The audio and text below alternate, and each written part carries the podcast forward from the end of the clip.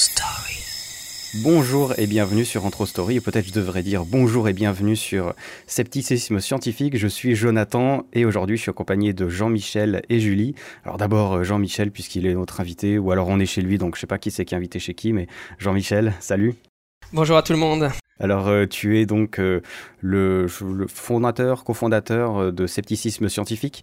On t'a déjà entendu sur Antro Story sur deux épisodes où on avait parlé avec Anne-Laure notamment des rapports entre l'anthropologie et le scepticisme scientifique. Et c'était deux épisodes vraiment cool. On a eu des bons retours en plus. C'était vraiment sympa. Et du coup, aujourd'hui, tu es venu nous parler du Japon et des mythes qui est autour du Japon et, des, arts martiaux.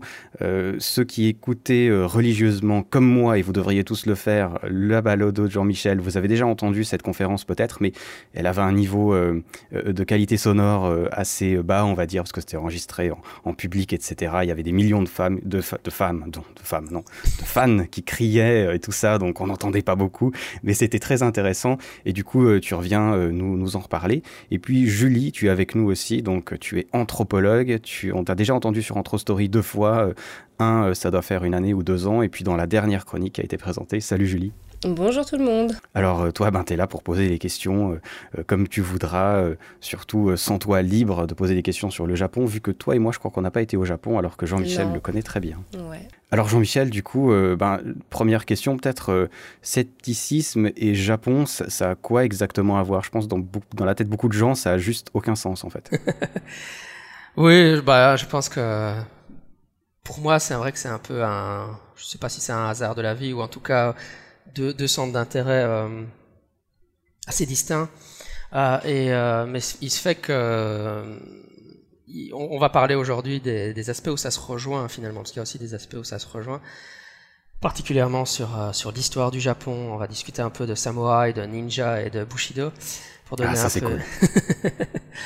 mais sinon, pour un peu donner qui je suis et, mon parcours. Parce qu'effectivement, c'est vrai que quand j'ai quand j'ai fait cette conférence, souvent souvent les, gens qui m'écoutent sur scepticisme scientifique ne savent pas forcément que dans la vraie vie, mon, vrai métier, euh, c'est professeur de japonais.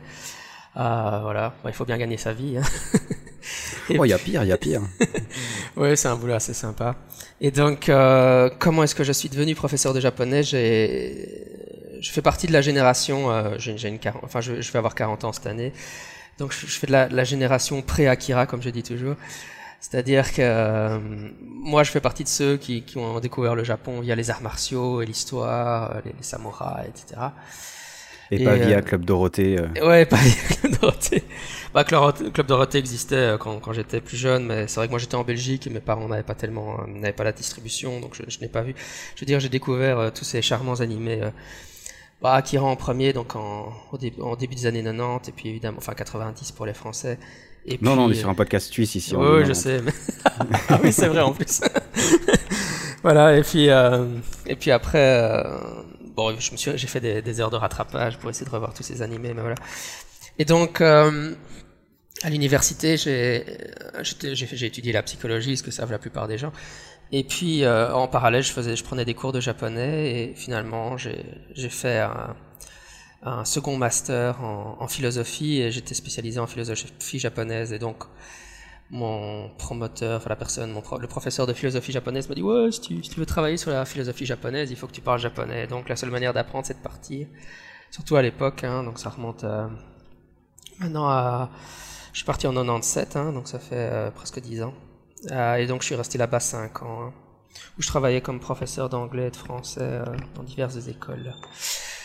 Voilà un peu pour mon parcours. Alors sinon, je suis pas vraiment, je ne suis pas euh, juste mettre, comme j'avais fait la conférence, mettre un quand même un bémol. Je ne suis pas historien du Japon ou, ou spécialiste de l'histoire du Japon, mais disons que je suis passionné par le Japon et c'est vrai que c'est un de mes centres d'intérêt. Mais disons que d'un point de vue académique, je suis plutôt un, voilà, je, je, travaille sur la philosophie japonaise et encore euh, là cette année j'ai publié une traduction d'un philosophe japonais. Je fais de la traduction de philosophie japonaise, mais c'est pas vraiment euh, voilà le sujet dont on va parler aujourd'hui.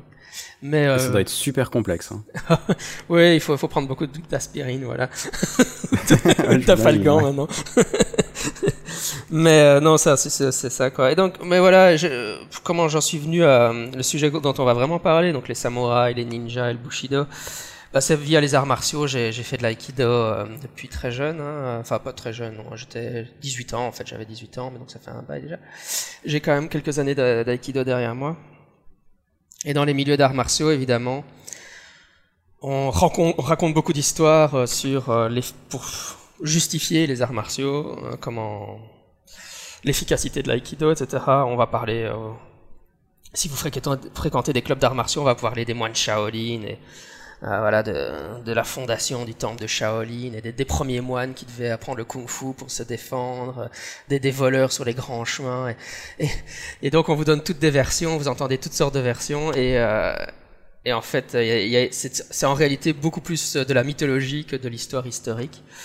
Mais euh, ça, j'ai mis beaucoup de temps à le découvrir, évidemment. Et donc, euh, c'est comme ça que j'ai eu l'idée euh, de présenter à Bruxelles Pub, donc qui est une, une organisation que, dont, je, enfin, dont je suis fondateur, où on organise des conférences pour les sceptiques à Bruxelles, euh, d'organiser une conférence sur ce sujet-là, un peu euh, voir un peu ce que nous dit vraiment l'histoire du Japon euh, sur, euh, sur, ces sujets-là.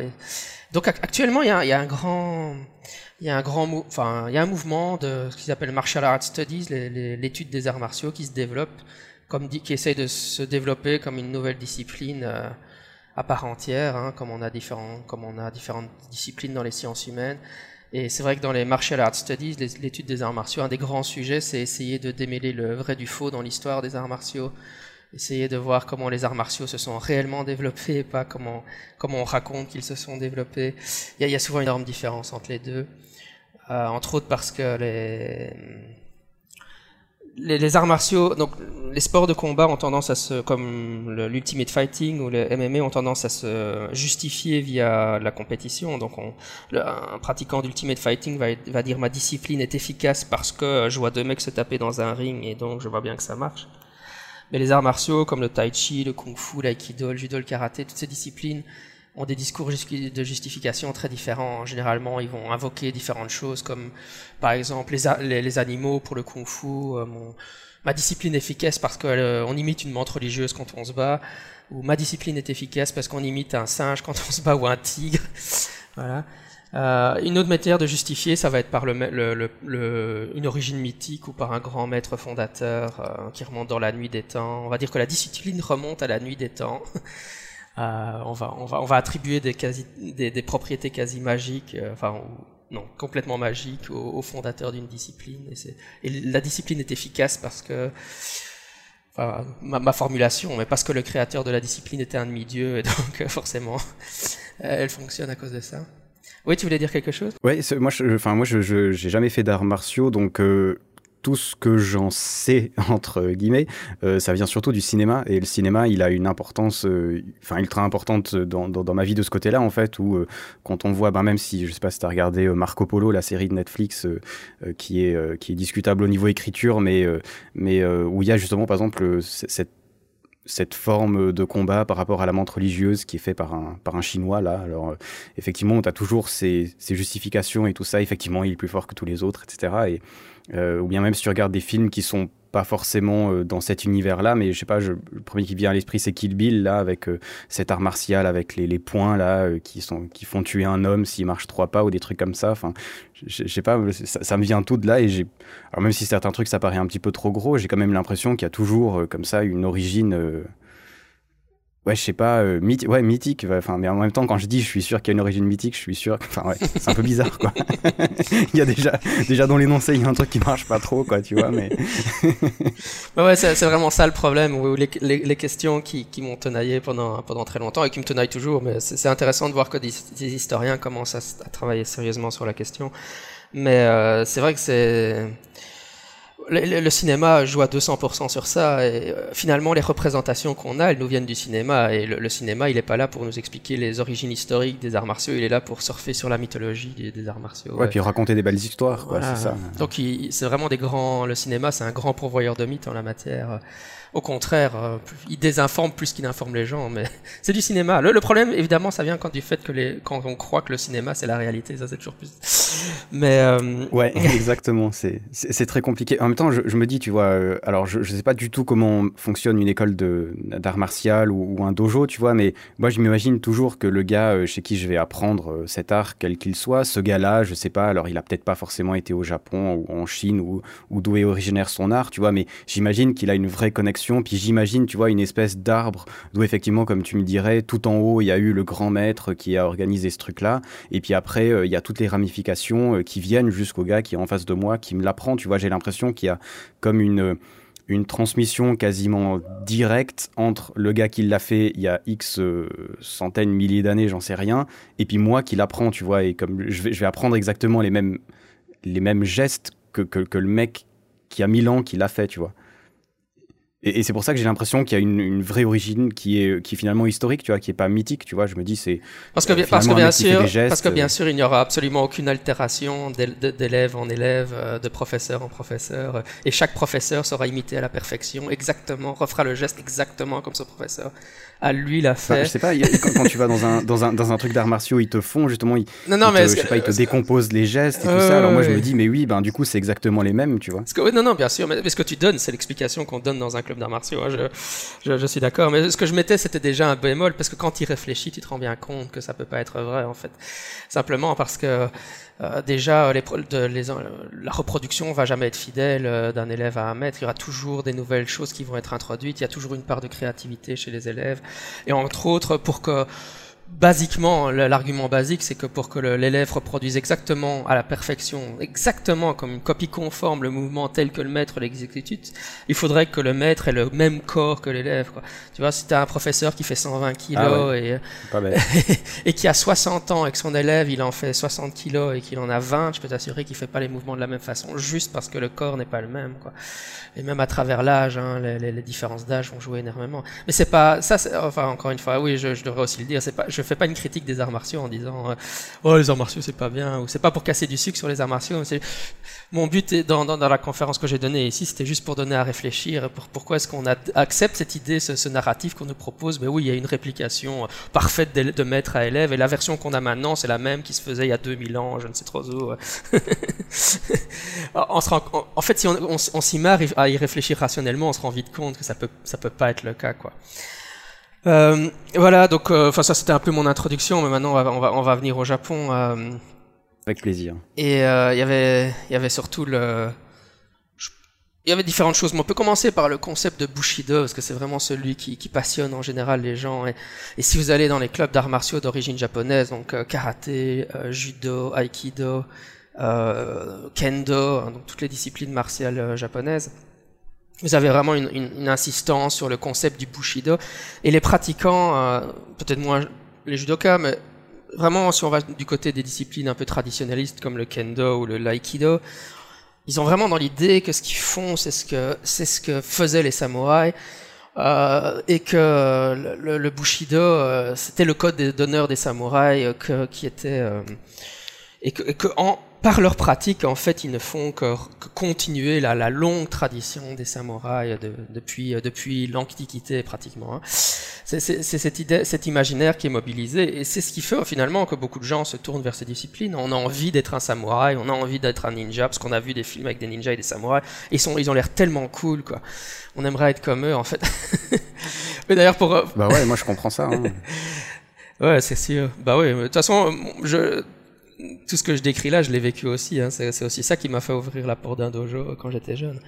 Euh, D'ailleurs, un des problèmes pour revenir sur la question du cinéma, et ici par exemple du Japon, c'est que bah, finalement je jette pas la pierre aux gens tellement sur, euh, leur méconnaissance de l'histoire du Japon, parce que qu'est-ce qu'on apprend à l'école en, en, Belgique, en France ou en Suisse à propos du Japon? Pas grand-chose. Ah, donc, non. juste où c'est à peu près, mais ouais, a, plus que ça, non, quoi. Il y a des typhons, des volcans et des tremblements de terre là-bas, il paraît. et des centrales atomiques. et des centrales... Ouais, mais ça, c'était avant mon temps, ouais. ouais maintenant, il y en a, ça, doit, ça doit être vieux cours maintenant. Mais, euh, mais c'est vrai que donc voilà, mes, mes, élèves, quand ils arrivent au cours de japonais, forcément, euh, il y en a qui sont secondaires encore, il y a des adultes, mais toute leur connaissance de l'histoire du Japon, ils viennent de films comme Le Dernier Samouraï. Ça peut être, euh, Wolverine avec Logan est au Japon. Et... ouais, bon, ça, c'est. on imagine en voyant le film que c'est quand même un petit peu douteux niveau origine. Alors, moi, j'en ai une autre. Mhm. c'est une très vieille série qui s'appelait Shogun. Shogun, ouais, ouais qui est, euh, alors que moi j'ai toujours trouvé vraiment excellente. Euh, qui, ouais, je sais pas, il y a un côté ultra réaliste, je trouve, à cette série. Du coup, je sais pas si ça l'est vraiment en fait, mais comme c'est une vieille série, euh, je sais pas, t'as les villages comme ils sont présentés, t'as énormément d'acteurs qui ont l'air d'être vraiment japonais, j'imagine. t'as même des, des mini cours de langue dans la série en fait parce que c'est un c'est un, jésuite qui arrive au Japon et qui euh, voilà qui après plein d'histoires comme ça mais il doit apprendre le japonais aussi et je trouvais que c'était euh, pour moi ça avait un côté ultra réaliste et c'est l'image du Japon elle est beaucoup comme ça quoi alors bien sûr qui est complètement différente aujourd'hui j'imagine il n'y a, plus les mêmes délires, quoi. Mais enfin, je sais pas ce que tu en penses toi-même. Oui, mais en fait, Shogun, ça, c'est ma génération. C'est une des choses qui a, qui a généré mon intérêt pour le Japon avec, avec le film Furio en français et Merry Christmas Mr. Lawrence en japonais. ça change un peu. le, titre japonais, c'est ça, c'est Merry Christmas ou Mr. Lawrence. ça fait un peu film de Noël en euh, français, avec dedans. en français, c'est Furio. en français, ils ont donné un titre en japonais et en japonais, c'était un titre en anglais euh, prononcé à la japonaise. Euh, c'était pas mal. Ouais. C'est deux, euh, deux, choses qui m'ont fort influencé et qui remontent déjà. Hein. Le film Furious, c'était avec David Bowie, pour ceux qui l'ont jamais vu. Pendant la Seconde Guerre mondiale, ça se passe. Mais Shogun, euh, c'est vrai que ça, c'est là, la bonne nouvelle pour toi, euh, c'est en fait, c'est en fait très très bien fait. Hein. Euh, entre autres parce que ça vient d'un roman d'un auteur qui s'appelle James Clavel et que James Clavel est un spécialiste de l'Asie. Et euh, oui, enfin on voit bien, il, il, comme tu dis, même dans le roman, il écrit les dialogues en, japonais quand les dialogues sont en japonais pour qu'on qu'on ait la sensation d'être perdu dans la traduction, euh, etc. Donc, euh, et, l'histoire qui raconte, euh, bon, enfin petit détour par, par Shogun, mais l'histoire qui raconte est une histoire vraie en fait, mais bizarrement il a changé tous les noms pour une raison que j'ai jamais compris. Euh, donc, euh, ce qu'il raconte, ce peut-être des... avec les jésuites, non Je sais pas s'ils sont. Ouais, c'est peut-être ça. Je sais pas.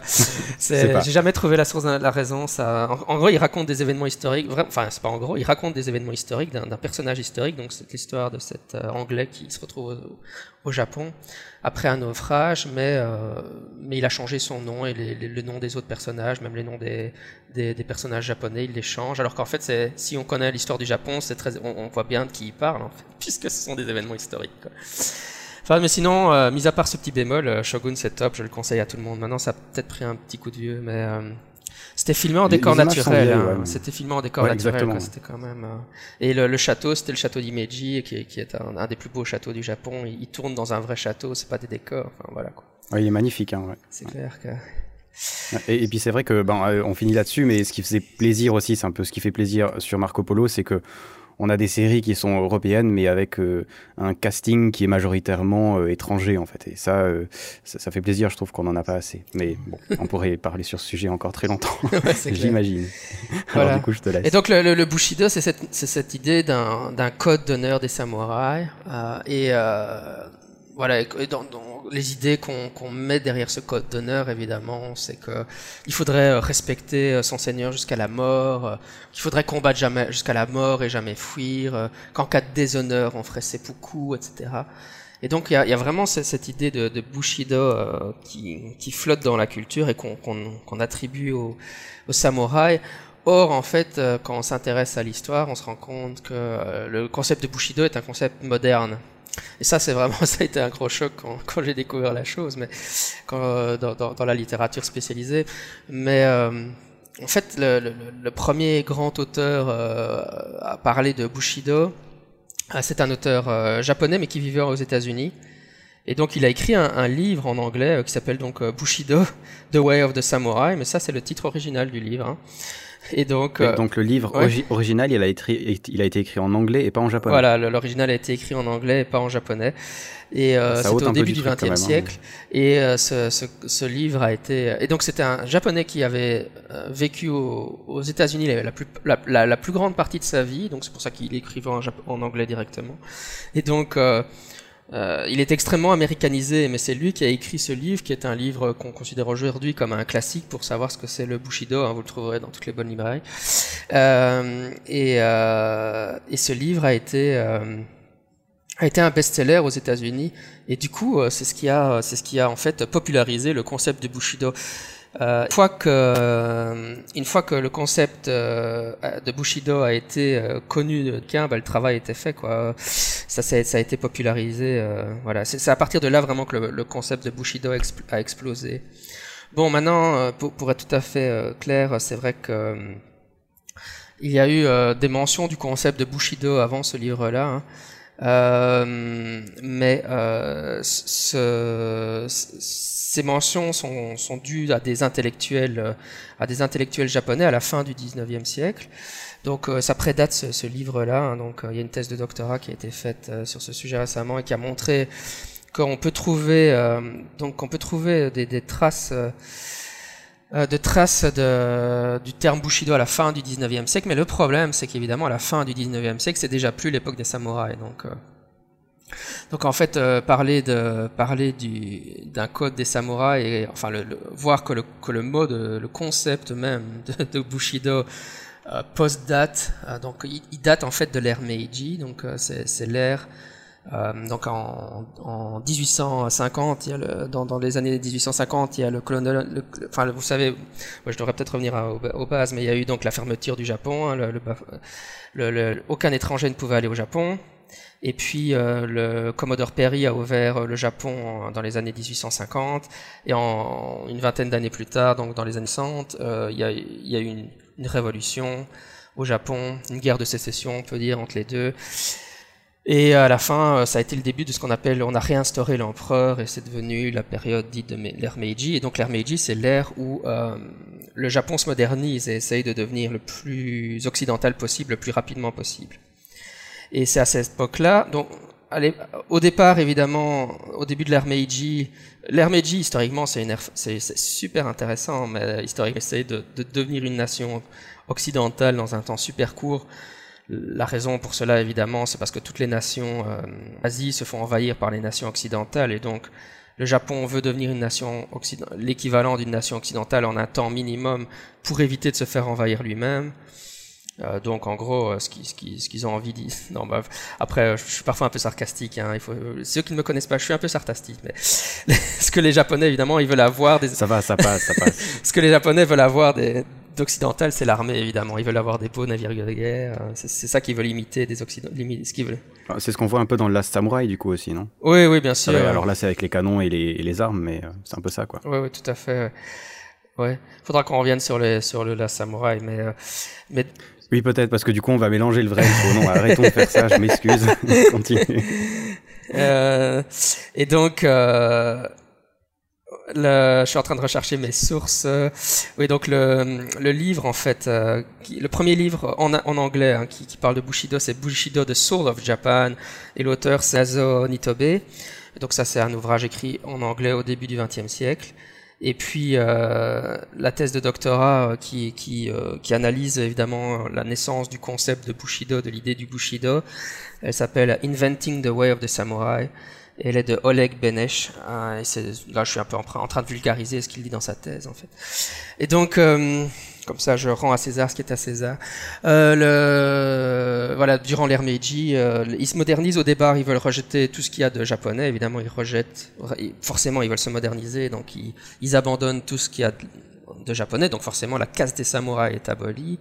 Mais un certain nombre d'années dans l'ère Meiji, bah, les intellectuels ils, euh, quelques décennies dans l'ère Meiji, euh, vers les 1890. Donc, euh, à, faire un, un, retour en arrière. Il se dit, bah, il faudrait peut-être pas qu'on jette tout à la poubelle. Il y a peut-être des choses. Et c'est ces intellectuels-là qui veulent faire un retour vers le Japon parce que ce sont des gens qui ont grandi à l'époque où il n'y avait déjà plus de samouraïs, ou alors ils étaient enfants quand, les samouraïs ont été abolis, et donc ils ont déjà un peu une sorte de rêve des samouraïs dans, leur tête. En tout cas, c'est déjà plus clairement plus. C'est une, une génération après les samouraïs, et c'est eux qui vont dire on va, on va, qui, qui inventent le concept de samouraï, euh, de pas de samouraï, mais de bushido quoi. Et une des raisons pour laquelle ils le font et qui est assez fabuleuse, c'est parce qu'ils regardent vers l'Occident, puisqu'évidemment ils sont très admiratifs de l'Occident. Et en Occident, il y, a une, il, y a une, il y a un des pays qui est un des pays les plus conquérants euh, de l'histoire, qui est évidemment la Grande-Bretagne, le Royaume-Uni. Euh, et euh, c'est un pays qui est à l'ouest de l'Occident. Et le, Japon se vit comme étant un pays à l'est de l'Orient. Alors ils se disent, euh, il faut qu'on s'inspire d'eux. Ils ont réussi à envahir l'Inde, etc. Donc si on veut être comme eux, il faut, il faut, il faut, qu'on les imite. Et qu'est-ce qu'est-ce qu'ont les Anglais? Ben les Anglais, ils ont les samouraïs, enfin les samouraïs, les chevaliers, avec un code de chevalerie et donc, en gros, il transfère, il transfère le, le concept d'un code de chevalerie des, des chevaliers de la, de la table ronde, entre guillemets. Et ils, disent, bah oui, nos samouraïs avaient quelque chose de similaire, et on va appeler ça le Bushido, quoi. Et le concept de Bushido, c'est juste, c'est juste une finalement, c'est une traduction en japonais de code de chevalerie. Voilà. Et donc. Et, du coup, tu vas nous dire que le code de chevalerie, lui, il a été écrit par un, par un Anglais qui était aux États-Unis depuis. non, moi, je pas. je dis pour ça, ça pour rigoler, mais le code de chevalerie, du coup, tu as, cherché s'il avait, enfin, de, de, quand il datait vraiment, s'il avait vraiment une existence. Euh. Non, et puis, et puis en fait, dans le fond, ça ne, ça n'a pas tellement d'importance. Ça, changerait pas. non, ça changerait pas le truc. Non, parce que le, fond, c'est l'important, c'est pas le code de chevalerie tel qu'il existe en Angleterre pour de vrai ou son existence hypothétique en Angleterre, mais il faut. L'important, c'est qu'évidemment, les Japonais, c'est la représentation que des Japonais de la fin du 19e peuvent avoir du comportement des chevaliers anglais. Donc c'est euh, c'est quand même très distancié de la réalité aussi, quoi. Ouais, mais il y avait, enfin, je, je pose, c'est des questions stupides, hein, mais au Japon, est-ce qu'il n'y avait pas, euh, ils écrivaient quand même, non? Donc, est-ce qu'il n'y avait pas des écrits euh, qui relataient, je sais pas, la vie des, des, des, des, samouraïs ou de certains samouraïs qui, qui, ont fait des choses extraordinaires, qui auraient pu être écrites et le gars, les gars se seraient quand même inspirés en partie de de la réalité, tu vois, ou, ou alors c'est vraiment un, un, pompage, comme tu dis, du, du code de chevalerie complet, quoi. Non, non, non, non, mais d'abord c'est une très bonne question. Et puis ensuite, euh, effectivement, il y avait des écrits. Alors là, il faut qu'on remonte dans le temps, mais et alors qu'on se demande un peu, un peu c'est quoi l'époque des chevaliers, euh, des samouraïs au, Japon? Parce qu'en fait, le samouraï, c'est un terme euh, que tout le monde connaît, mais souvent, souvent, j'ai envie de dire, si, si, quand mes élèves, ils arrivent le premier jour en classe, s'ils sont pas, s'ils n'ont pas un intérêt spécifique dans l'histoire du Japon, ils, ont dans leur tête deux catégories temporelles. Il y a le Japon moderne et il y a le Japon ancien, et puis c'est tout, quoi.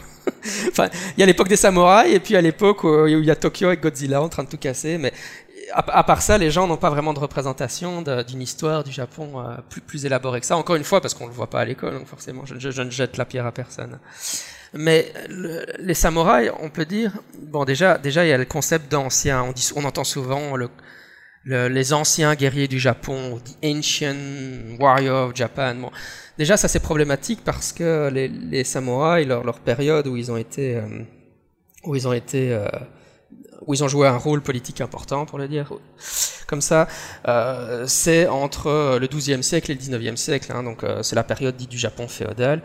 Euh, donc c'est pas le, c'est pas, c'est pas une personne, c'est pas une période ancienne. Les, les samouraïs ne sont, n'ont rien d'ancien. Pourquoi? Parce que ancien en histoire ou en archéologie, ça, ça désigne l'antiquité gréco-romaine. Hein. Et donc le XIIe siècle, c'est, plus l'antiquité gréco-romaine quand on a le, le début de l'ère des samouraïs. Donc les, déjà les samouraïs, c'est pas des anciens guerriers du Japon. Hein. C'est, c'est des guerriers du Moyen Âge. Mais on, vous verrez ça quand même un peu partout. Donc ça, c'est déjà un, des mythes qu'on rencontre et qui vaut la peine d'être pointé. Hein. Soit anciens, ils auraient dû vivre euh, à l'époque du 1er siècle. À l'époque du 1er siècle, le Japon, il n'y avait pas encore d'écriture, euh, c'était des chasseurs que, enfin, ils avaient, quand même une culture, il y avait du proto-shintoïsme et des choses comme ça, mais il n'y avait pas de samouraï, en tout cas, ça c'est sûr. Euh, voilà. Et alors, le problème aussi, c'est que donc, donc en fait, la, caste des samouraïs, elle arrive au pouvoir. La, telle qu'on considère que c'est vraiment des samouraïs, c'est vers le 12e siècle, et on peut dire qu'elle reste jusqu'au 19e. Avant le 12e, il y a des y a, il y a des proto-samouraïs qui sont, qui sont en fait la caste des samouraïs en devenir, parce que la caste des samouraïs n'a pas pris une importance politique majeure au Japon euh, comme ça en trois coups de cuillère à peau. Mais grosso modo, ça c'est la période. Mais évidemment, entre les samouraïs du, du 14e siècle et les samouraïs du 18e siècle, ils s'imaginaient que c'est la même chose, c'est un peu ridicule, quoi. Des... Ah, j'avais pas pensé à ce détail, ouais, c'est pas con. Hein. Alors généralement, les, les gens, ils s'imaginent les samouraïs à la période Edo. Euh, la période Edo, c'est celle qui précède l'ère Meiji. Donc par exemple, en 1800, 1820, on est dans l'ère Edo. Hein. Euh, ça veut dire, euh, je dis, il y avait des samouraïs à l'époque de votre arrière, arrière, arrière, arrière grand-père. ils étaient vivants. Donc c'est pas si loin que ça, hein, déjà. Euh, le 19e siècle, voilà, c'était donc l'ère Edo, c'est un 17, 18, 19e plus ou moins, grosso modo à la louche. Euh, mais, euh, alors là, là, il faut revenir encore en arrière. Le problème, c'est que euh, donc les, les, les, samouraïs jouent un rôle important dans le Japon féodal à partir environ du 12e. Et puis euh, on s'imagine, on s'imagine les samouraïs comme étant la période du 19e. Ça, c'est comme dans The Last Samurai avec Tom Cruise, par exemple. Le dernier samouraï avec Tom Cruise. Euh, pourtant, le problème, c'est qu'en fait, il y a une période euh, où les samouraïs vont se battre de manière intense, c'est l'époque dite Sengoku, hein, c'est la période de guerre, euh, le, pays est en guerre, c'est la guerre civile, et ça c'est aux alentours du 15e siècle. À cette époque-là, en fait, le, shogun a perdu son, la famille, enfin le shogun a perdu son pouvoir, il n'arrive plus à contrôler le pays, et tous les seigneurs de la guerre, les daimyo, commencent à se taper sur la gueule pour essayer de contrôler le, de, pour essayer de prendre le contrôle du pouvoir. Et puis, euh, c'est une période de guerre très intense. Et puis, finalement, évidemment, il y a des gens qui vont y arriver, il y a des seigneurs qui vont arriver. Euh, et euh, évidemment, vous connaissez probablement Nobunaga, par exemple, qui est un de ces grands seigneurs, qui fait partie des grands unificateurs du Japon, quoi. Et donc ça, c'est dans la période où les samouraïs se battent vraiment, quoi. Mais après, quand on arrive à l'ère Edo, le, le pays est complètement unifié. Il n'y a plus de guerre. Et donc, ça veut dire que les, si on s'imagine, si on se représente les samouraïs euh, pendant les Edo, bah, c'est une période où, les où le pays est en paix largement. Ce, ce n'est qu'au au, moment, au moment de la période de transition de, vers l'ère Meiji qu'on aura de nouveau une période de guerre, puisque là ils vont rentrer en guerre civile pour savoir si on va quand, avant que le Japon se modernise. Quoi. Donc ça c'est ce qu'on voit dans le dernier samouraï. Mais avant ça, euh, si on, avant la période de modernisation du Japon, euh, la période de transition vers la modernisation du Japon, bah, le Japon il était en paix, donc si on imagine les samouraïs à ce moment-là et qu'on dit c'est des grands guerriers, ben non, parce qu'ils se battent pas tellement à cette époque-là. Quoi. Ils ont des, des, katanas, ils ont des épées, mais ça fait pas d'eux des grands guerriers. Quoi. C'est une caste de guerriers au chômage, en gros. C'est une caste de guerriers qui a pas de guerre. Alors ils font des arts martiaux. Ça fait un peu moins fun.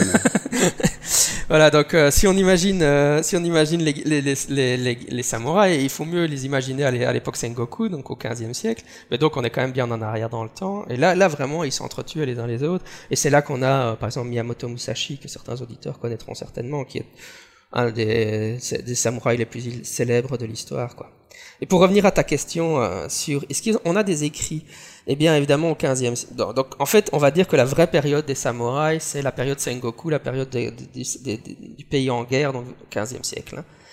Et parce qu'on a, c'est des récits qui remontent à cette période-là, mais donc on est, voilà, c'est la fin du Moyen-Âge chez nous. Hein. Et on a, après cette période-là, quand, le, quand les guerres sont finies, on a des, troubadours qui vont aller d'un château de seigneur à un autre château de seigneur et ils vont raconter des histoires. Et ils vont raconter les exploits de tel samouraï ou de tel samouraï pendant ça. Oui, mais ces textes qu'on a, évidemment, c'est des, c'est des histoires de troubadours qui racontent des histoires de samouraïs. Et donc, c'est très exactement les récits comme les chevaliers de la table ronde. Et c'est ce que je dis chaque fois. Si, si, en fait vous croyez que ces histoires sont vraies, c'est comme de dire bah, je lis les chevaliers de la table ronde et je pense que les chevaliers de la table ronde sont une, sont une description historique de comment les chevaliers se, se comporteraient réellement. Non, en fait nous on sait tous intuitivement que les chevaliers de la table ronde ne correspondent pas à comment les chevaliers réels se... Bah, on a vu Camelot. oui, c'est ça quoi en gros, c'est ça en fait. Hein. Je veux dire, si je devais résumer ce que je suis en train de vous raconter, c'est que l'image qu'on a dans notre tête des samouraïs, c'est les chevaliers de la table ronde. C'est ni bien ni mal en fait. Hein. C'est fun les chevaliers de la table ronde, mais ça correspond pas aux, samouraïs historiques. Et, euh, et, donc en fait, les intellectuels du 19e, là, qui, pour revenir à ça, parce que c'est de ça qu'on parlait, qui écrivent sur le Bushido, ils ont des textes qui leur parlent des samouraïs, et c'est ces textes-là. Mais évidemment, ça leur dit euh, et Lancelot à la sauve Guenièvre en tic et Mais eux, au 19e, évidemment, ils s'imaginent, ils n'ont pas la distance critique qu'on peut avoir maintenant. Ils s'imaginent, ben oui, c'est vraiment comme ça qu'agissaient les chevaliers. Voyez comme Lancelot est valeureux, etc. Donc ça montre à quel point les chevaliers, enfin les, samouraïs étaient parfaits dans leur comportement. Ouais, c'est super intéressant et ça, remet bien. En... Mais alors, du coup, toi, tu parles, tu parles de cette grande période et un truc qui, que, tout le monde connaît, que tout le monde trouve fun en principe, et t'en as parlé, c'est les katanas justement. Euh, il y a plein de trucs. Alors encore une fois, pour revenir à Kill Bill, il y a justement ce truc, on, le retrouve dans beaucoup de jeux vidéo en plus, hein, le côté d'aller chez un vieux forgeron qui a des vieilles lames qui datent d'une époque où les lames, elles, elles, coupaient les dragons en deux et tout ça.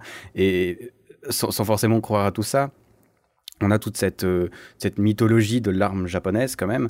Et ça, du coup, tu vas aussi nous dire qu'en en fait, ils avaient des armes toutes pourries qui coupaient rien du tout. Enfin, ou, alors quelles origines d'ailleurs Peut-être justement que c'est pas les Japonais qui ont, qui ont, fait le katana, je sais pas. Non, non, euh, j'ai trouvé au moins une une vidéo YouTube d'un historien qui qui critique le katana en disant c'est pas une arme si extraordinaire que ça euh, et c'est vrai que les, Japonais euh, ils ont créé le katana et puis après ils ont ils ont juste continué à, construire le même modèle pendant pendant des centaines d'années sans jamais innover de plus euh, alors que c'est quelque chose qui pourrait être perfectionné.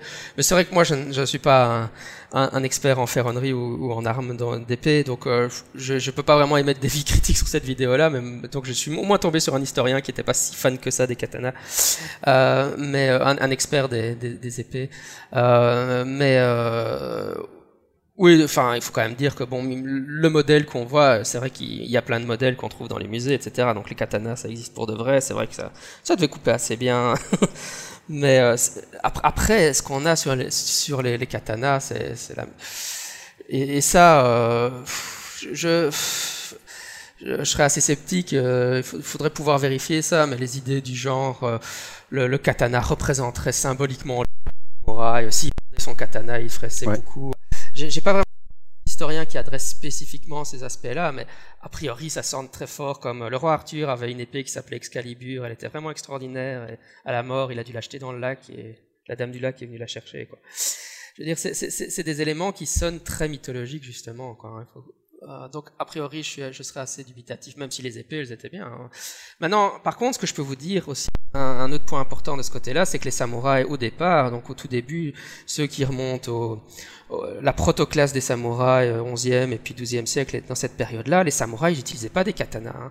Les premiers samouraïs, les samouraïs avec des katanas, finalement, c'est vers le, le 16e siècle. Hein. Parce qu'un katana, oui, si, si, je veux quand même dire du mal des katanas. Le, le katana, c'était le problème du katana, c'est que c'est pas très efficace sur un champ de bataille. Tu préfères avoir un arc ou des flèches ou une lance, tu vois. Si tu as une lance versus un euh, ça venait dans mes prochaines questions, justement. C'est vachement plus efficace. Et donc les Japonais sur les champs de bataille, les premiers samouraïs, ils n'utilisaient pas de katana, le, les, les, vrais, les, samouraïs au départ.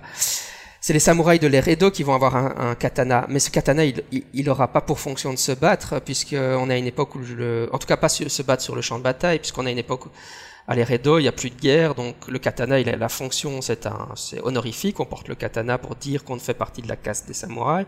Et puis le katana, c'est utile si tu te fais agresser dans la rue, ça oui. Sur un champ de bataille, c'est pas super utile. Euh, et donc les, les, les, les, samouraïs vers le XIIe siècle, là c'était des samouraïs, et les proto-samouraïs, donc 10e, 11e, même 9e quand ça commençait vraiment, ils utilisaient des, c'était des cavaliers avec des arcs à flèches, hein. parce que ça c'est utile sur un champ de bataille, quoi. Carrément. Ils volaient autour. Ouais, ouais. alors, il, il, il, d'ailleurs, il y a encore des traces au Japon. J'ai été voir des, des, il y a encore du tir à, l'arc à cheval euh, qui se pratique. Euh, et ça, en fait, c'est finalement, dans le fond, c'est plus authentique que les. Enfin, c'était encore une fois, c'est pas une question d'authenticité, c'est une question de. On parle des samouraïs de quelle époque, en fait. Mais voilà, si t'es sur un chat de bataille, c'est plus utile d'être à cheval et t'essayes de, de virevolter un peu comme comme les avions pendant la Seconde Guerre mondiale.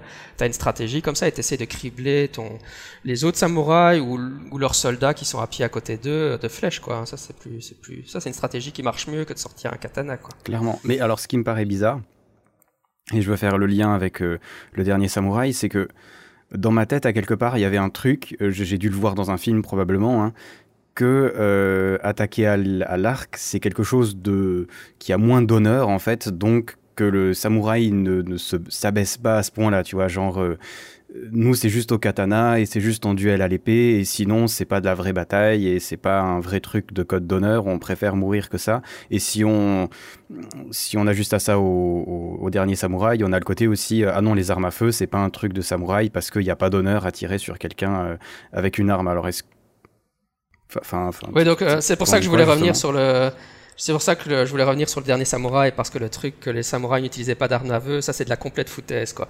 C'est la partie du dernier samouraï où ils se foutent de votre gueule, quoi. Ah ouais, d'accord. euh, les, les, samouraïs utilisent les, champs de les armes à feu sur les champs de bataille euh, depuis le XIIe siècle, je pense, et ils ont utilisé des armes à feu pendant toutes les, pendant toute l'histoire du Japon. Enfin, donc, euh, samouraïs ont, quasi, ont toujours utilisé des armes à feu sur le champ de bataille. Parce que ça marche bien. tirer, avec une arme à feu, c'est quand même vachement efficace. Quoi. Pourquoi j'irais m'embêter avec une lance si je peux tirer avec, sur le gars en face quoi. Bref. Donc oui, non, les armes. Et, en fait, ça c'est un mythe qui a été qui a été inventé carrément. On s'est retracé. Maintenant, je ne saurais plus dire de mémoire l'auteur, mais c'est un auteur américain là, du, du, siècle dernier, là au XXe siècle, Toujours qui a, la écrit dans un livre. Ouais, il a écrit un livre complètement bidon que qu'aucun historien n'a pris au sérieux, mais c'est rentré dans la culture comme pas mal de, trucs. Et, son idée, c'était que que les que les, les, les Japonais, euh, si mes souvenirs sont bons, les Japonais rejettent la bombe atomique à cause d'Hiroshima, de la même façon qu'ils auraient rejeté l'arme à feu quand, quand, ils étaient samouraïs. Le problème, c'est qu'ils n'ont jamais rejeté l'arme à feu, donc euh, il a inventé ça de toutes pièces. Quoi. Donc ça, c'est vraiment un mythe. Euh, dont on peut même retracer l'origine. Et bizarrement, ça fait son chemin dans le dernier samouraï. Et donc la, la manière dont c'est représenté dans le dernier samouraï, euh, la, la, bataille là, elle est complètement fausse puisque le, en fait les deux camps auraient eu des armes à feu pour dans la vraie bataille quoi. Et d'ailleurs, le, le, dernier samouraï, tant, tant qu'on est, on est sur ça, euh, pour ceux qui l'auraient pas vu, en, en résumé, c'est Tom Cruise qui décide d'aller sauver le Japon. euh, il, il, euh, donc euh, c'est pendant l'ère Meiji et puis euh, il y a des samouraïs. Tom Cruise, il a, il a eu la Seconde Guerre mondiale et puis la Seconde Guerre mondiale, la guerre de sécession, pardon évidemment. C'est la guerre de sécession et puis il est envoyé au Japon et puis il doit il est là pour, pour vendre des armes, si mes souvenirs sont bons. Et puis il fait la connaissance des samouraïs, et ce serait des, des samouraïs qui refusent d'utiliser les armes à feu et qui défendent leur mode de vie ancestral. C'est en fait, euh, c'est en fait le film Avatar, mais au Japon, quoi. Exactement. Euh...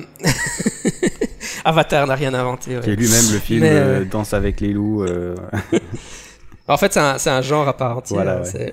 L'homme blanc vient aider le sauvage primitif à défendre sa culture, parce que quand même l'homme blanc. Oui, mais à la fin, on reste avec eux quand même, parce qu'on voit qu'ils sont bien avec la nature. Donc tu vois, ça va. Au final, on est gentil, quoi.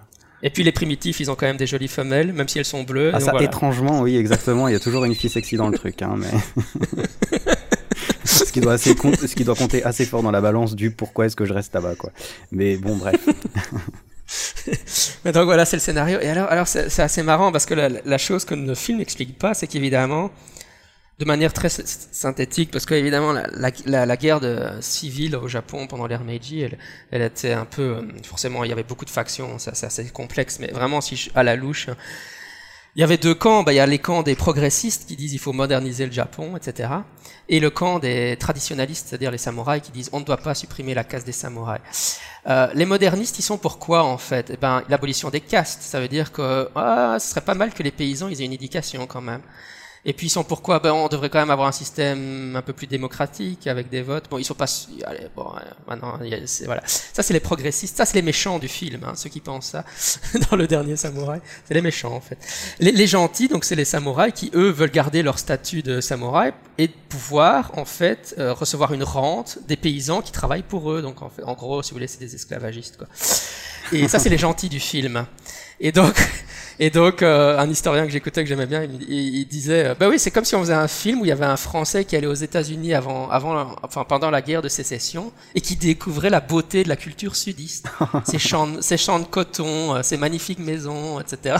Et qui décidait de rejoindre, rejoindre leur camp quand même parce que il fallait protéger. Euh, la, la, les valeurs traditionnelles du Sud, quoi, contre les méchants nordistes, quoi. Et en fait, c'est ça l'histoire du méchant, du dernier samouraï. Euh, Tom Cruise prend clairement le camp des, de l'extrême droite, pour le dire autrement, dans le film. Euh, puisque oui, c'est samouraï en fait, à l'heure actuelle, on dirait que c'est de l'extrême droite, quoi. Ouais, ça, ça, donne un angle intéressant au film, du coup. Mais je le conseille, hein, c'est. Pour, euh, pour revoir le truc avec cet angle-là, quoi. je, je, le conseille quand même parce que c'est vraiment le Japon rêvé, euh, carte postale qu'on qu veut qu'Hollywood vous vende. Hein. Ah oui, si vous voulez le, avoir un, Japon, un Japon. Le, le, le, gars qui joue le, japonais, là, je sais pas qui c'est, je sais même pas s'il est japonais d'ailleurs. Euh, il joue super bien, on a envie d'être lui, enfin en tout cas. Euh, Peut-être moins quand on a oui, 30 ans comme moi. Mais euh... ouais, c'est Ken Watanabe, hein, c'est un des grands acteurs japonais. euh. Ouais, voilà. Mais justement, on a, on fait, enfin, je sais pas, il a tellement la classe, quoi. On a forcément envie d'être lui, quoi. Ah ouais. Ouais, et puis bon, euh, voilà, quand, quand tu vas voir les samouraïs, tu, tu vois jamais les paysans, quoi. Tu, tu, tu les vois que en train de faire du, des, des, de pratiquer le sable dans, dans les prés. euh.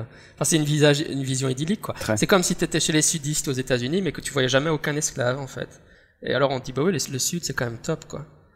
Ah, c'est vrai qu'ils ont des super maisons. Alors j'ai eu l'occasion d'y aller. euh, Waouh, les plantations, c'était Bah magnifique. hein. C'est, euh, Et du coup, ça me fait penser euh, dans, dans, au musée d'ethnogra- de d'ethnographie de Genève, euh, il y a deux armures, et justement, la, la, deux armures japonaises, donc, et l'erreur que tout le monde fait, c'est de dire waouh, c'est deux superbes armures samouraï, alors qu'en réalité, c'est pas des armures samouraï, c'est des armures de shogun justement. Parce que de, ce que m'avait dit le gars avec qui j'avais euh, fait la visite, il a dit ouais mais en réalité euh, c'est parce qu'elles sont vraiment magnifiques. Hein. Euh, il a dit mais en réalité le, samouraï normal on va dire, il y avait il y avait genre des samouraïs pauvres qui avaient des, en fait des armures qui étaient super moches quoi. c'est un petit peu comme nous quand on voit dans certains musées ou dans notre idéologie, je sais pas, l'armure romaine ou l'armure, etc. Et c'est souvent des armures d'appareil. Nous, on se dit, ah, ça devait être grandiose, ou le chevalier, tu vois. Alors que la majorité des, des gens qui combattaient à cette époque-là, ils avaient des armures toutes pourries, rapiécées, euh, de, de, gens morts sur le champ de bataille. Ils avaient des, des épées qui étaient pas top, franchement. Et ouais, enfin, en réalité, c'était pas beau, quoi, en fait. À part si tu étais chef de guerre. Je veux dire, voilà, c'est parce qu'on se laisse emporter par le mythe. Hein, c'est encore une fois. quand, tu, dis, quand on, y réfléchit, on sait quoi. Ouais. Ouais. Si tu regardes un film des Chevaliers de la Table Ronde, c'est rare d'avoir des armures dégueulasses dans le film. Mais, si on y réfléchit 30 secondes, on se rend bien compte. On se dit, ben non, ça pouvait pas être comme ça, c'est pas possible, quoi. Ah ouais, ouais. non, mais ça, c'est intéressant. Et du coup, pour faire le, le parallèle avec le Bushido, alors je ne sais pas si ça vient de moi, mais moi je pensais que euh, durant la guerre, donc quand il y a eu euh, le, Japon et, et euh, quand il y avait les kamikazes justement avec les avions, etc. Pour moi, c'était une sorte de revival de, de l'époque des samouraïs, tu vois, où ils étaient prêts à mourir vraiment, pas forcément au point de se suicider comme les kamikazes, tu vois, mais il me semblait qu'il y avait vraiment un lien direct entre les deux, tu vois, c'est ce Japon ancestral qui est prêt à faire, à faire ça tu as tout à fait raison, sauf que c'est un revival d'un Japon qui n'a jamais existé, tu vois. C'est ce que je suis en train de t'expliquer en fait. Hein. C'est-à-dire que oui, c'est ça, oui. Donc les, premiers à croire dans la mythologie du Bushido, c'est les Japonais actuels, tu vois. Donc le Bushido, je l'ai expliqué, il, a été créé, le concept a été créé euh, euh, à la fin du 19e, début du 20e, et il aura un impact énorme sur la Seconde Guerre mondiale, enfin donc sur les, les Japonais, parce qu'ils cherchent une identité au début du 20e siècle. Et donc, pendant la Seconde Guerre mondiale, il, va être mobilisé pour, euh, comme tu le viens de décrire, pour, pour, euh, pour encourager les jeunes à, à se jeter sur les, sur les mitrailleuses américaines. Quoi. Mais ça qui est fabuleux, c'est que en, plus de ça, donc l'époque où le Bushido compte vraiment, c'est cette époque-là. Mais à l'heure actuelle, dans les clubs d'arts martiaux, on valorise le Bushido.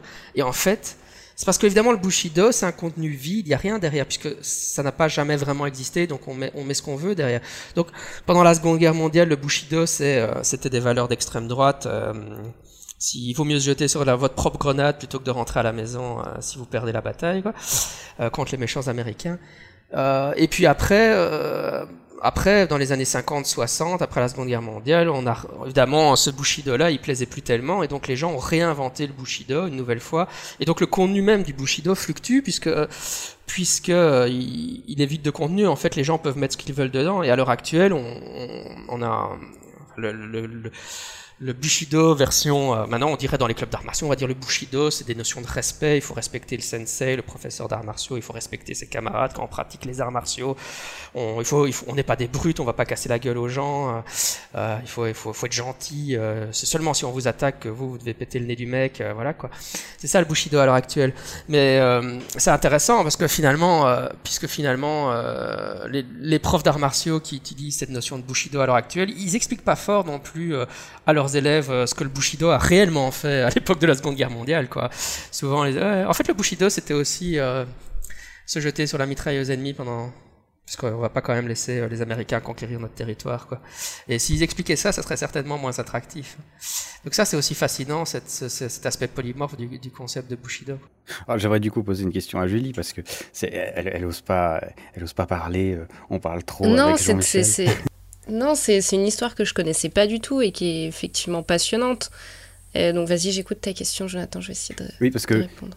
Alors moi, moi qui, fait, qui, qui, lit des trucs d'anthropologie et qui m'intéresse encore plus à l'histoire depuis que je m'intéresse à l'anthropologie, etc., depuis quelques années, avant, euh, je sais pas, j'aurais jamais eu... Euh, j'aurais jamais eu l'idée que ça puisse être possible justement d'avoir un revival d'un truc qui n'a pas existé euh, pour faire un truc aujourd'hui, etc. Pour je trouve ça, je trouve ça génial comme concept en fait.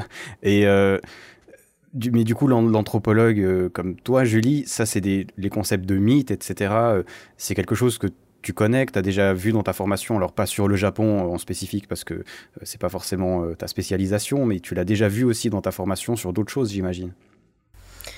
Bah, en fait, comme tu dis, ce retour d'une histoire qui en fait n'a pas existé, c'est quasiment la seule chose que l'on trouve dans nos histoires dans les histoires de la plupart des sociétés. comme l'histoire c'est quelque chose qu'on construit et qu'on modèle en fonction de nos besoins, on va aller on essaie de recréer toujours un, passé qui est forcément fantasmé parce qu'il doit desservir les besoins du présent. Et ce principe avec ce, code d'honneur qu'on réinterprète en fonction des besoins, c'est ce qu'on va retrouver dans toutes les sociétés qu'on appelle traditionnelles ou orales, où à chaque fois qu'on redit la tradition, on la redit en fonction des besoins du moment. On s'en fiche de ce qu'il y a eu avant. Mais on va quand même faire comme si ça s'inscrivait dans une mythologie, dans une continuité qui nous vient de, de, le, fin de, de tout temps. Quoi. Ça a toujours existé. Mais si on peut comparer avec ce qui s'est réellement fait avant, on va voir que c'est forcément du nouveau, quoi, une nouvelle tradition, tradition mais qui a toujours existé. Donc oui, c'est quelque chose de courant.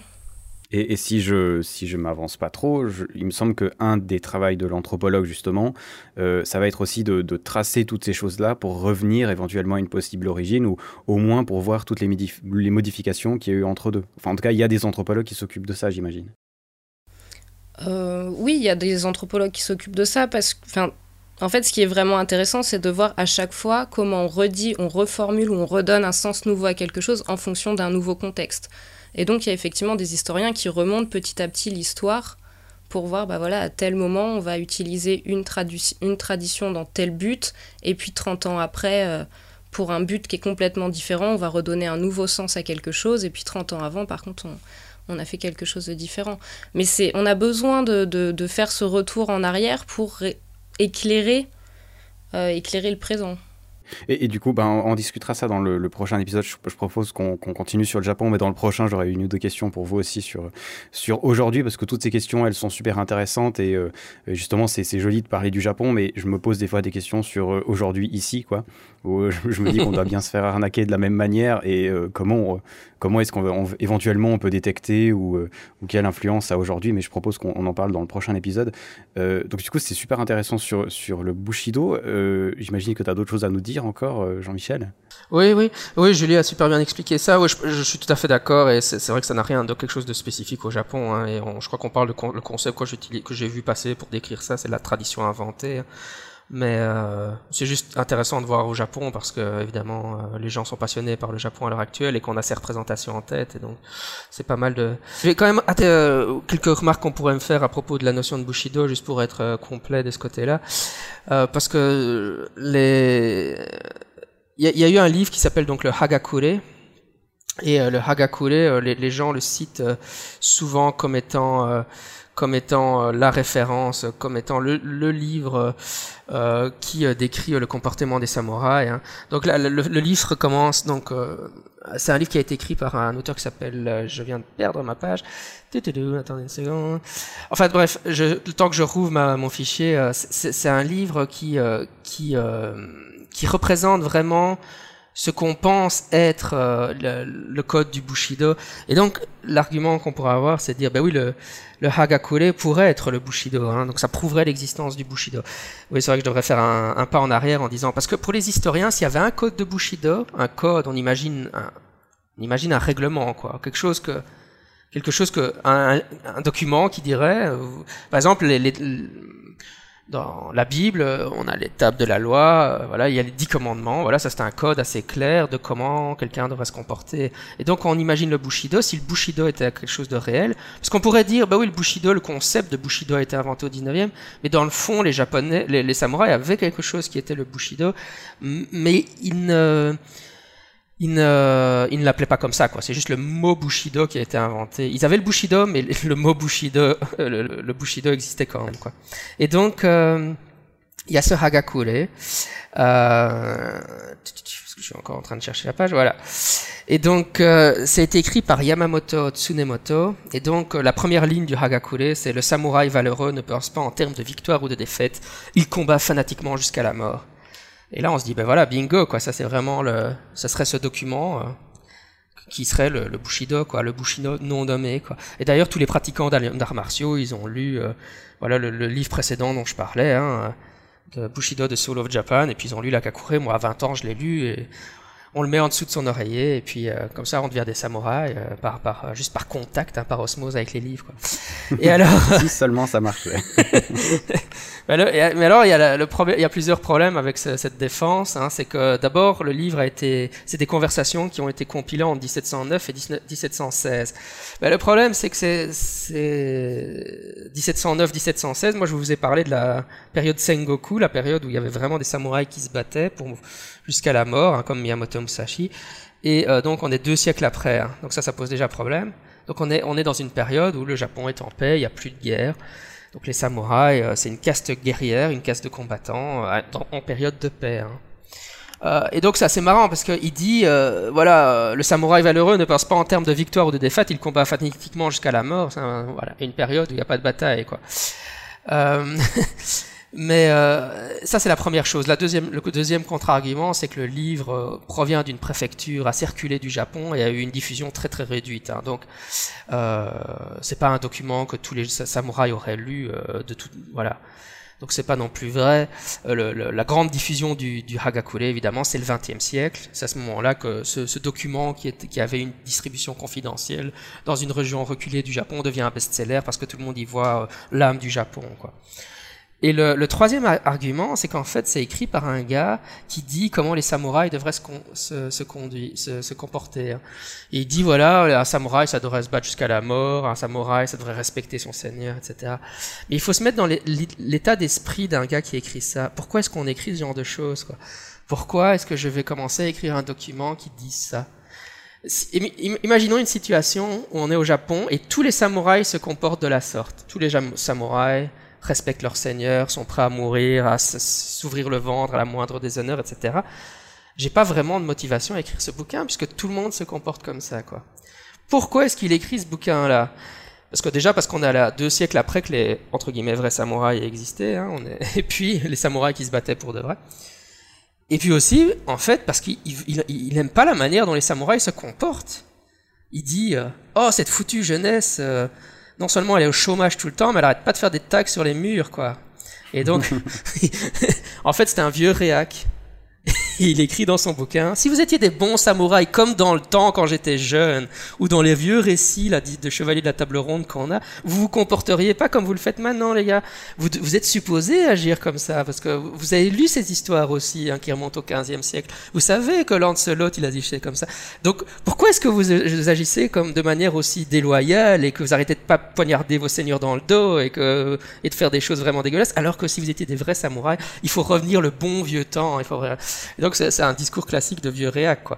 Encore une fois, il est déjà en train. Évidemment, nous on se dit ouais, il l'écrit au XVIIe siècle, donc il parle d'une réalité, mais en fait, il est déjà en train de fantasmer euh, un, temps des samouraïs qui n'a jamais existé, quoi, qui est, finalement le XVe siècle.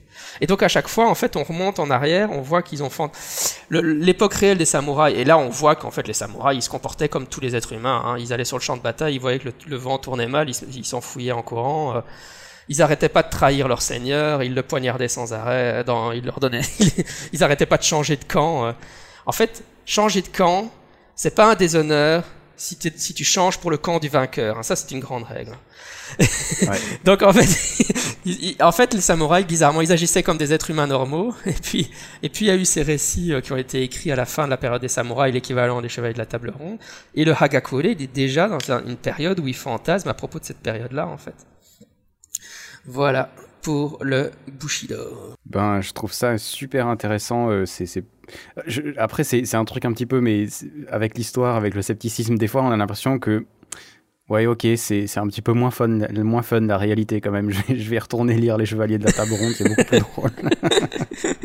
mais euh, mais c'est vrai que euh, au-delà de l'aspect fantastique ou d'histoire, quoi, où je pense qu'on peut faire des bons films qui ont une histoire qui n'a rien à voir avec la vraie histoire quand ça a de l'influence aujourd'hui, je trouve que c'est un peu plus euh, discutable, on va dire. Je pense que ça, ça reste hyper important de, de savoir euh, d'où les choses viennent. Quoi. Ah c'est sûr que la manière dont, dont on se représente l'histoire a des grosses influences et, ça a eu des influences énormes, on l'a vu pendant la Seconde Guerre mondiale. Donc c'est pas des choses anodines, quoi. C'est pas, oh, oui, euh, voilà, quoi. C'est comme.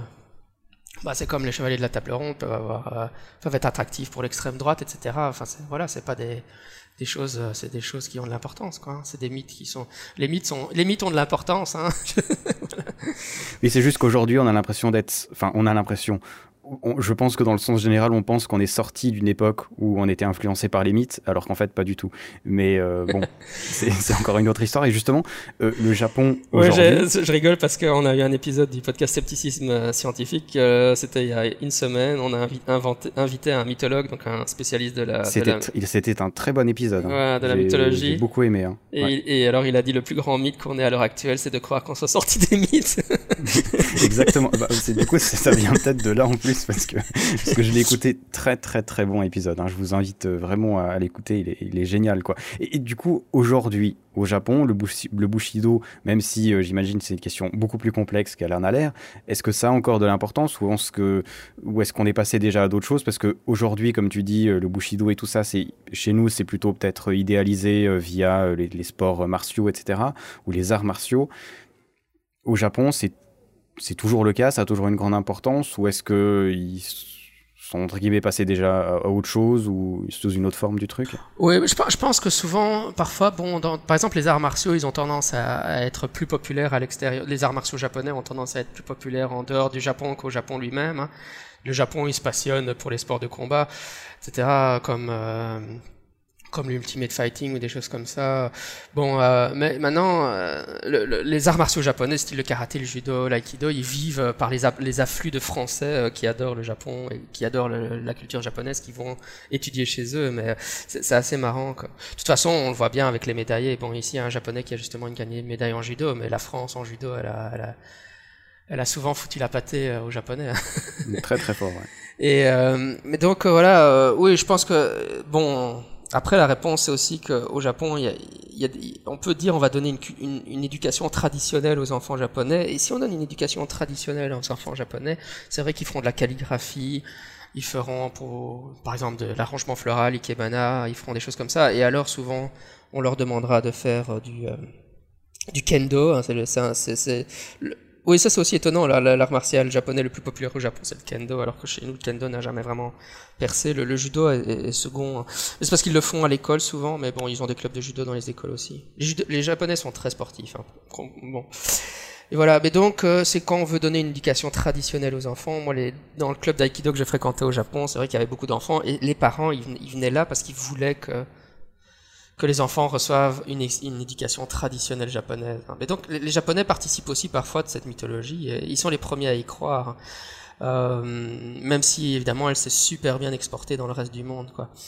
Euh, voilà, mais sinon les, parents qui ne veulent pas donner une éducation traditionnelle aux enfants, euh, à l'école ils feront du, du baseball. Hein, le baseball est super populaire au Japon. Voilà ce qu'on pourrait dire. Après, évidemment, euh, l'idéologie du Bushido, euh, on la trouve dans les milieux des arts martiaux, mais évidemment euh, dans, les milieux d'extrême droite. Alors au Japon, on parle pas d'extrême droite, on parle d'ultranationalisme, hein, pour différencier un peu. Par exemple, pendant la Seconde Guerre mondiale, c'était pas des nazis, c'était des ultranationalistes. Hein, donc c'est des gens qui veulent réinstaurer l'empereur au pouvoir, etc. Et donc eux, évidemment, ils sont à fond quoi. Ils, voilà, ils aimeraient, ils, sont toujours en train de véhiculer l'imagerie de ce, de ce Japon ancestral qui n'a jamais existé, quoi. Euh, pour, pour euh, dans, dans, le cadre de leur programme politique, quoi. Juste pour, pour rigoler, il y avait une, il y avait une affiche d'un homme politique euh, qui, pour, qui disait voter pour moi, et le gars, il était en costume de samouraï avec un katana, etc. Et évidemment, c'était un, c'était un, c'était un candidat d'extrême droite, tu vois, c'est logique, hein, ça n'a en fait rien d'étonnant, quoi. C'est juste que nous, quand on pense à extrême droite, on pense pas à un japonais habillé en samouraï, quoi. Mais euh... euh oui, bah, c'est parce qu'on pense mal à ces choses-là. On, voilà, on a. Oui, bah oui, oui, oui. Bah, c'est parce que. Pas dans notre histoire à nous euh, locale, quoi, je veux dire. Mais... Non, non, c'est clair, c'est clair. Mais c'est parce que dans, quand, quand, on est dans l'extrême droite, on a, c'est comme les chevaliers de la table ronde. Hein, on a, on a l'idéologie du surhomme, le fait que dans les chevaliers de la table ronde, c'est comme dans. je, vais, je vais faire des, des, des, ennemis, mais c'est comme dans Star Wars, quoi. On a des, des gens qui sont, euh, qui ont, qui sont supérieurs aux autres parce qu'ils ont les midochloridiens, et puis euh, pendant que ces gens-là euh, font les actes décisifs dans les batailles, il y a, les, armées de pauvres gens qui se font massacrer, mais eux, ça n'a pas d'importance, parce que les Jedi, eux, c'est ceux qui comptent pour de vrai, quoi. Et ils sont tous caucasiens, non, je rigole, mais les personnages principaux sont, sont, sont généralement blancs, euh, voilà, quoi. Ouais, dans, dans, dans, les vieux, surtout. Dans les vieux, euh, surtout. Non, non, mais je, bon, c'était mon ton sarcastique, mais je veux dire, tout ça, ça vient quand même du... Non, non, mais t'as raison, je pense que c'est bien de, de s'interroger sur ces choses-là dans notre culture euh, ailleurs aussi, parce que comme tu dis, si, si les films sont vraiment là pour promouvoir ou pour supporter certaines idéologies, alors on doit aussi les analyser en se demandant quelle influence ça a sur nous, sur nos enfants, etc. on voit, ça, ça, ça n'a, enfin, non, je pense pas que ça n'a rien à voir, tu vois, mais il y a le, le, le, trailer de Rogue qui, qui, est sorti, donc le prochain Star Wars qui va sortir à la fin de cette année, où visiblement, alors moi j'ai pas regardé parce que je veux pas me spoiler, je suis un fan de Star Wars, visiblement c'est une héroïne de nouveau, hein, comme il y a eu dans le, dans le Star Wars 7, et, et, et le nombre de gens qui disent ah mais ça supporte une idéologie euh, féministe parce que voilà maintenant Star Wars avant c'était que des mecs maintenant c'est que des filles qui sont euh, visiblement leaders dans le film et de la rébellion etc et euh, ouais comme quoi même maintenant alors c'est peut-être différent mais ça reste des supports idéologiques. Alors moi je pense que c'est bien d'avoir euh, euh, mettez-nous que, que, des filles dans les, 19 prochains Star Wars, j'en ai rien à foutre, c'est très bien. Comme mais tu as tout à fait raison, c'est vrai, c'est vrai que le, personnage noir dans le, personnage noir dans le précédent. Eh ben voilà, ouais, exactement vrai, aussi. que tu le dis, Mais c'est pas c'est pas euh, des hasards, c'est ça, parce qu'évidemment, enfin je, je oui juste encore une fois, moi je suis fan des samouraïs, je suis, je suis fan de Star Wars, je suis fan des Chevaliers de la Table Ronde, d'accord, c'est pas. mais, mais, je veux dire, George Lucas, il a repris les Chevaliers de la Table Ronde et toutes ces idées sont présentes dans les Chevaliers de la Table Ronde et donc si tu oui, on voit dans les premiers dessins, d'ailleurs, il était très influencé. Enfin, d'ailleurs, l'épée, quoi, ça n'a aucun sens d'avoir une épée dans un truc euh, futuriste. Hein. Ils auraient tous des gros canons laser, j'imagine. Mais bon, voilà. Si, on se met à parler de Star Wars, on est foutu là. Je te... ouais, mais c'est juste pour comparer parce que c'est des choses qui nous qui nous frappent peut-être pas comme étant d'extrême droite, comme comme ou pouvant nourrir une certaine idéologie de ce type-là, mais en, fait, il y a des connexions à faire, quoi. voilà, et les samouraïs, c'est la même chose, quoi. C'est des connexions qui sont faites au Japon par l'extrême droite, quoi, ça c'est sûr on, on, ça, on dure déjà depuis un moment, mais juste te poser une autre question, euh, peut-être dans les, dans les dernières. Euh, y a, pour moi, il y a comme énormément d'arts martiaux euh, qui sont. Alors, je sais jamais, si, je rigolais, on sur Twitter, je te disais oui, Japon, Chine, c'est la même chose parce que souvent je trouve que c'est pas si différencié que ça euh, chez nous et j'ai l'impression qu'il y a euh, 10 000 sortes d'arts martiaux différents et ça me paraît pas pour le coup, ça me paraît un petit peu bizarre que tous ces deux origines aussi éloignées que ça. Euh, alors, tu nous as parlé du kendo. Euh, enfin, est-ce qu'il y en a qui ont des origines comme ça aussi, qui, qui, ont, qui ont popé il y a dix ans, tu vois, dans la culture euh, populaire, mais qui n'ont pas vraiment d'origine si loin que ça, en fait? Oui, juste, juste pour, mettre un bémol quand même, je, je pense, enfin personnellement, je dirais quand même que Chine et Japon, c'est finalement assez différent d'un point de vue culturel non, non, euh, si, c'est différent, mais par contre, à chaque. Enfin, tu vois, par exemple, quand on dit euh, Ah, tiens, je fais tel art martiaux, tu dis Ah, c'est cool, ça vient d'où? Euh, Les gens, ça, ah, ça vient de Chine ou ça vient du Japon? Ouais, ouais, je sais pas trop, ça, ça vient de par là-bas, tu vois. Je, je, dis pas du tout que c'est. Enfin, je, je pense que les deux pays sont complètement différents, mais dans notre idéologie, nous, ça vient de là-bas, tu vois. Mais comme beaucoup de choses, tu vois, euh, euh, comme les choses qui viennent, je sais pas, du Syrie ou du Liban, on va dire, ouais, ça vient de là-bas, quoi. Alors en fait, c'est pas du tout la même chose, quoi. Mais euh... ouais, je pense que ça, c'est le, c'est le mythe qui parle, tu vois. C'est mon art martial est efficace parce que parce que celui qui l'a inventé ou qui l'a enseigné à mon professeur, c'était un gars qui avait les yeux bridés et qui avait 60 ans et une longue barbe, longue barbe blanche, quoi. Et il buvait certainement du thé, quoi. Donc ça prouve l'efficacité de l'art, en fait. Mais bien sûr. Mais euh, ouais, non, c'est marrant. Hein. C'est l'appel de l'Asie pour expliquer le.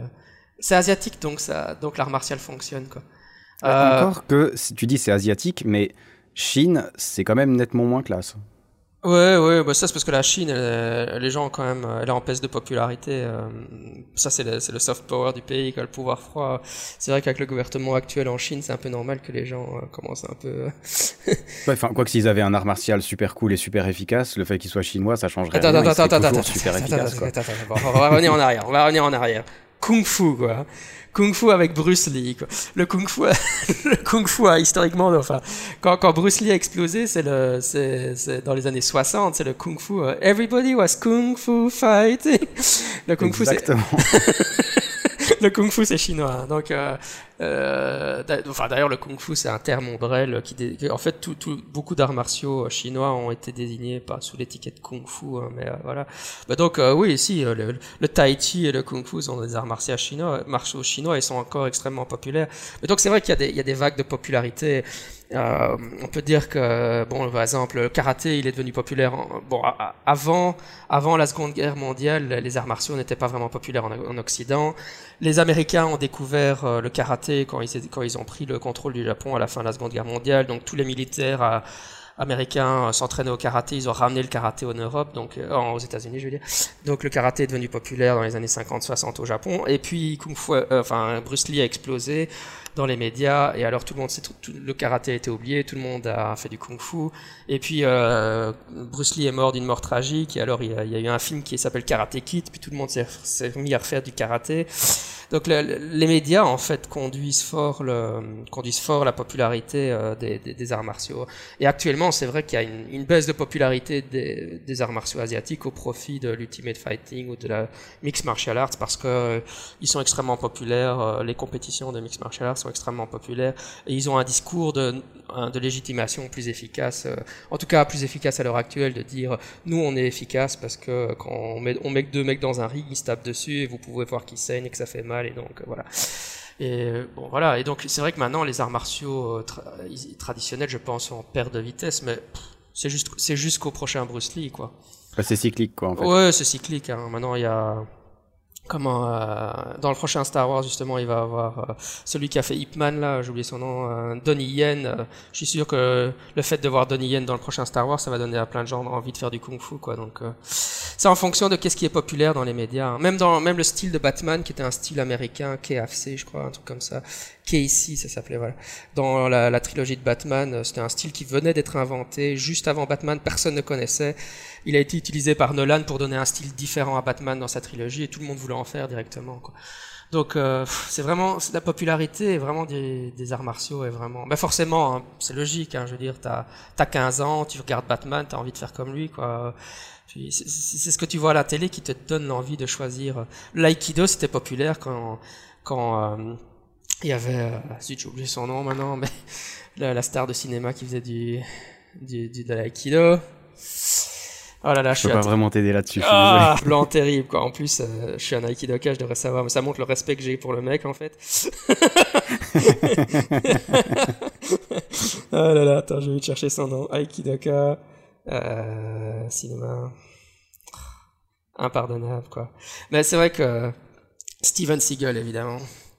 Euh, ah oui, oui, ouais, je suis pas vraiment un fan il a une soixantaine d'années maintenant. Mais... bah, bon, c'est pas mon style de film, on va dire. Mais... Voilà quoi. Donc euh, ouais, c'est ça un peu la popularité des arts martiaux, je pense. Mais donc la Chine, la Chine a eu, la Chine a eu, a eu ses arts martiaux populaires. Donc le, le, le, kung-fu, le tai chi, le kung-fu, c'est un terme très vague envers, mais enfin bon, qui regroupe différents styles, mais euh, et donc il y a le, le style de Ip Man, c'est Wing Chun maintenant qui est très populaire parce qu'il y a eu les films Ip Man justement. Euh, donc c'est différents styles chinois qui sont populaires, mais euh, mais euh, au niveau évidemment évidemment et puis il y a le taekwondo qui est coréen.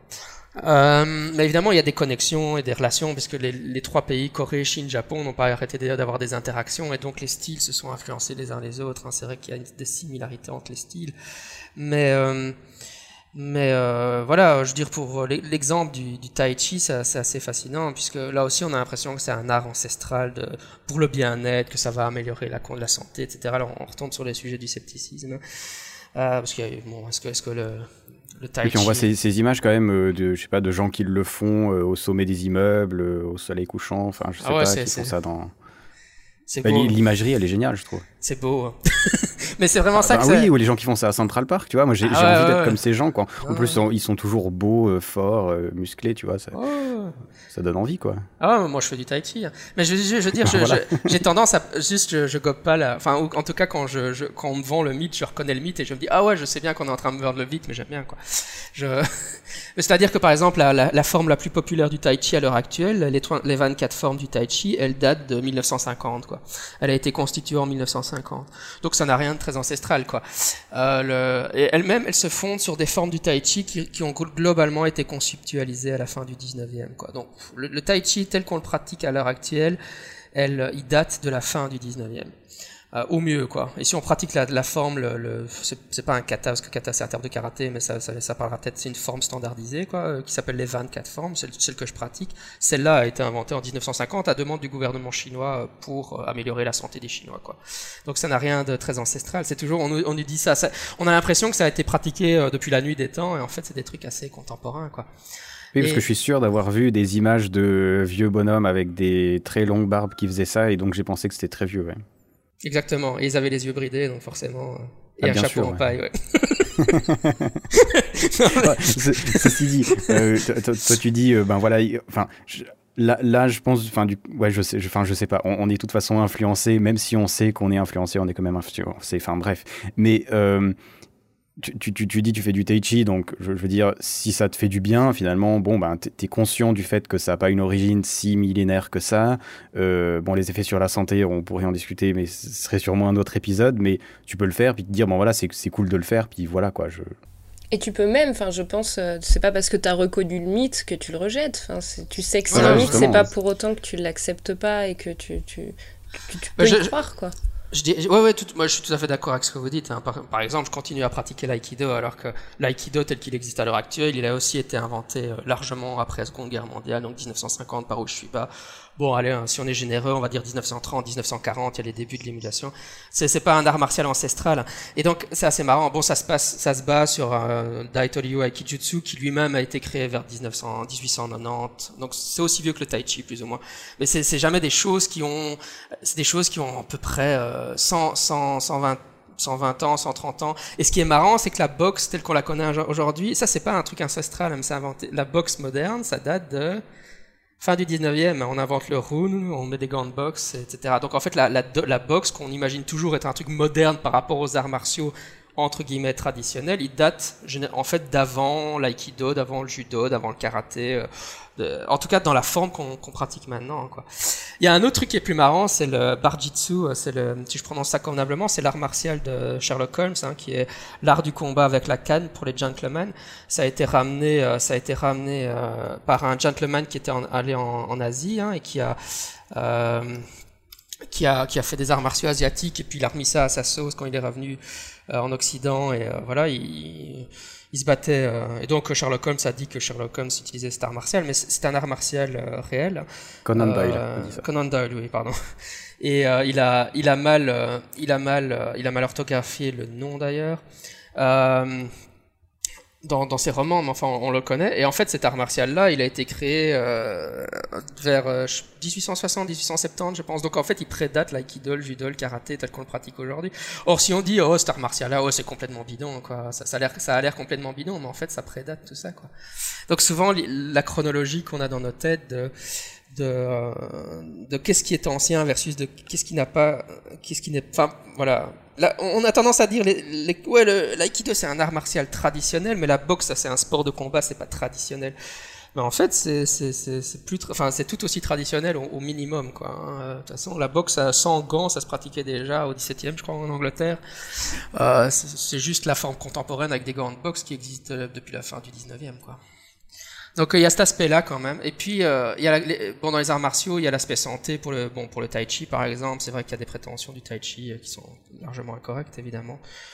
On je pense que les dernières études montrent que le tai chi est surtout efficace chez les personnes âgées pour améliorer l'équilibre. Hein. Les personnes âgées qui pratiquent le tai chi tombent moins souvent et donc elles se cassent moins souvent de trucs.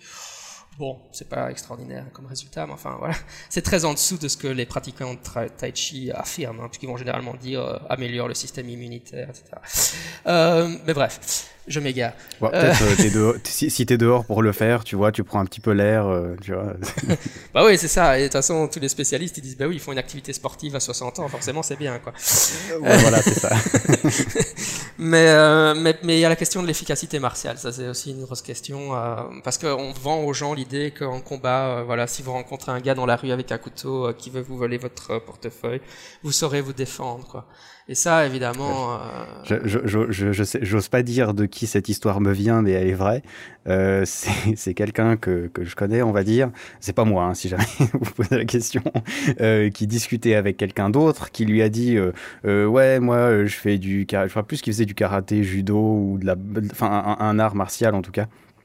Et puis il disait ouais donc ça veut dire que je peux tu vois si dans la rue on m'attaque comme ça eh ben je peux me défendre et tout et puis le quelqu'un que je connais lui a foutu un poing dans la gueule coup le mec est tombé puis il a dit hé mais qu'est-ce que tu fais? Puis il a dit bah je croyais que c'était efficace ton truc il a dit ouais mais tu m'as pas averti puis il lui a dit bon bah s'il faut t'avertir avant de te taper dessus ça sert pas à grand chose ton art martial hein. bon, bref. Ben voilà, c'est alors c'est très terre à terre hein, mais mais voilà Non, non, c'est clair, c'est clair. Mais oui, parce que tout ça, c'est ce qu'on appelle des processus de légitimation. On utilise toutes ces histoires pour dire euh, cet art martial est efficace en combat réel. Quoi. Et ça, ça devient vite problématique parce que ça peut donner une confiance disproportionnée aux des gens dans leur propre capacité. Quoi. Si je tiens le discours euh, l'aïkido est efficace en combat réel parce que euh, c'est ce que pratiquaient exactement les samouraïs euh, à l'époque Edo ou, ou même avant, et que c'est pas vrai. Je, bah, disons qu'aujourd'hui, comparé à quelqu'un qui a un flingue, j'ai l'impression que c'est pas toujours.